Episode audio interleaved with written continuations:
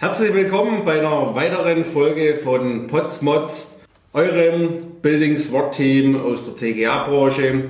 Ich habe heute einen sehr interessanten Gast, Frank Matukat. Heute geht es um das Thema Dokumentation. Ich höre immer, Dokumentation braucht keiner, das machen wir irgendwie zum Schluss. Und dann kommt einfach, sage ich mal, nachher die Betreiber um die Kurve und sagen, Mensch, mit den Unterlagen fange ich nichts an, das habe ich mir so vorgestellt, das will ich gerne anders haben. Und wenn einer was zu dem Thema zu sagen hat, ich habe den Frank kennengelernt bei einer Schulung, dann ist es er. Stell dich doch einfach mal kurz vor. So, hallo, auch von meiner Seite herzlich willkommen bei Potsmods, dem ultimativen Podcast für alle Menschen, die mit TGA zu tun haben. Mein Spezialgebiet, ich heiße Frank Matukat, ist die technische Dokumentation von Anlagen und von Gebäuden und ich werde ganz oft im Gegensatz zu dem Projekt hier zu Projekten gerufen, in denen alles fertig ist. Jetzt fehlt nur noch die Dokumentation. Und dann geht das Ganze los und Leute sind nicht mehr da. Wissensträger haben das Projekt verlassen. Der Projektleiter wurde zweimal ausgewechselt. Äh, die Abrechnung ist schon durch. Äh, finanziell steht es für alle Beteiligten auch nicht mehr zum Besten. Und jetzt fragt man sich, die erste Frage ist dann immer, wofür braucht man das? Dokumentation braucht kein Mensch. Also das haben wir vor 20 Jahren nicht gebraucht. Äh, die Pyramiden haben auch keine AutoCAD-Planung gehabt. Aber heute ist es anders. Gebäude haben einen Lebenszyklus, Gebäude wollen bewirtschaftet werden. Es gibt heute kaum noch jemand, der wie in den alten Kraftwerken jede Schraube kennt, jedes Ventil, in jedem Kriechgang äh, genau weiß, wo welche Flansch wann undicht ist, bei welchem mhm. An- und Abfahrvorgang. Heute braucht man die Dokumentation, sie liefert Informationen. Ein genauso wichtiger Punkt wie die Informationen ist das Thema, dass sowohl der, der eine Anlage errichtet, als auch der, der die Anlage betreibt, unter starken gesetzlichen Vorgaben steht. Wir haben die Betriebssicherheitsverordnung, wir haben EU-Richtlinien, die da gewährleisten sollen, dass wir alle sicher auf Baustellen und in Anlagen arbeiten und leben können. Diese Sicherheit hat aber viel mit Risiken zu tun, mit dem Abfangen von Risiken. Okay. Und damit auch eine vernünftige Betriebsanleitung zu haben, vernünftige Betriebsanweisung, Leute richtig einzuweisen. Denn viele Gebäudebetreiber heute haben nicht mehr die Zeit. Sie brauchen eine technische Dokumentation, um ihre eigene Sicherheit zu gewährleisten. Ja, jetzt bist du ja im Prinzip hergegangen, hast mal so einen Grobabriss gemacht. Ja. Was ich jetzt bei euch kennengelernt habe, ihr seid der Dokumentation nicht zum Schluss. Äh, es gibt hier irgendwie einen Stall voll Unterlagen, die nehmen wir, die stellen wir dann zusammen, sodass man mal was wiederfindet, sondern ihr fangt ja da ganz weit vorher an. Ja. Was ist denn der Vorteil daraus, wenn man mit Dokumentation vorher anfängt? Und wie steigern sich die Dokumentation, die Unterlagen und so weiter, ich sage jetzt mal von Entwurf, Ausführungsplanung, bis dann nachher der Betreiber den Vorteil hat und welche Vorteile hat er? Ja. Im Prinzip, wenn wir bauen, das wissen wir, egal ob ich jetzt Bauherr bin oder ausführende Firma oder Planer, ich unterliege im magischen Dreieck, dem Spannungsfeld aus Zeit, Kosten und Qualität. Das ist immer so. Es sollte möglichst wenig kosten, es muss rechtzeitig fertig sein, der Druck wird immer größer und die Qualität sollte bitte auch stimmen, denn auch in der Gebäudetechnik, auch im Bau wird immer mehr geklagt, wird immer mehr geschimpft, wird immer schneller der Fachanwalt für Baurecht eingeschaltet. Die, ich nenne das proaktive Dokumentation, also die Dokumentation, die sozusagen vorne im Projekt beginnt, ist langfristig betrachtet über den gesamten Lebenszyklus des Projekts nicht teurer. Das ist eigentlich günstiger. Kein Mensch käme auf die Idee, eine Automatisierung zu bauen und dann baue ich die Feldgeräte ein, dann kaufe ich eine SPS, dann lege ich die Kabel und jetzt überlege ich mir, wie ich es verschalte. Nein, natürlich, ich mache eine Planung. Ich überlege mir vom Projektbeginn an in meinem magischen Dreieck, was habe ich, was ist meine Leistung. Und bei der Dokumentation. Also, wenn, wenn, ich dich ja? nur kurz unterbreche, auch die Planung der Planung der Dokumentation. Ja, wann genau. kommt was?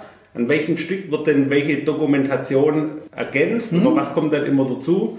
Erzähl mal, wie, wie machten ihr das und was sind dann nachher auch die Vorteile für den Betreiber und auch vor allem für den Bauherrn? Hm.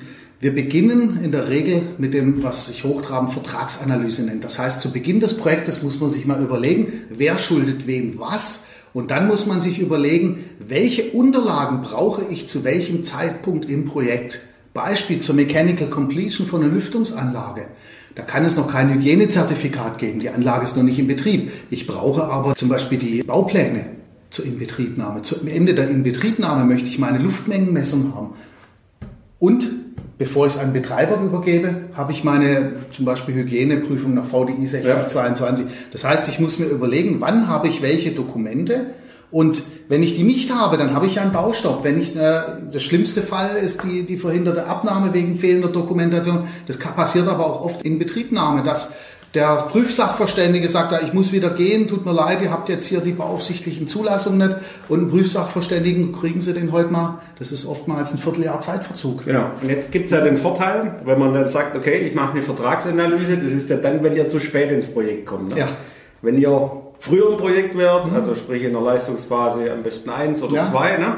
dann kann man schon mal sagen, okay, was braucht den Wert zu welchem Zeitpunkt, welche Unterlagen sind denn da und hier als ganz neutrale Stelle kannst du dann Bauherr in die Richtung beraten, zu sagen, was brauchst du denn wann und nachher auch für, sage ich mal, die ausführenden Firmen, die brauchen ja dann auch eine Abrechnungsposition, also sprich zum Beispiel LV-Texte oder solche Dinge und da hilft dir ja dann auch im Prinzip.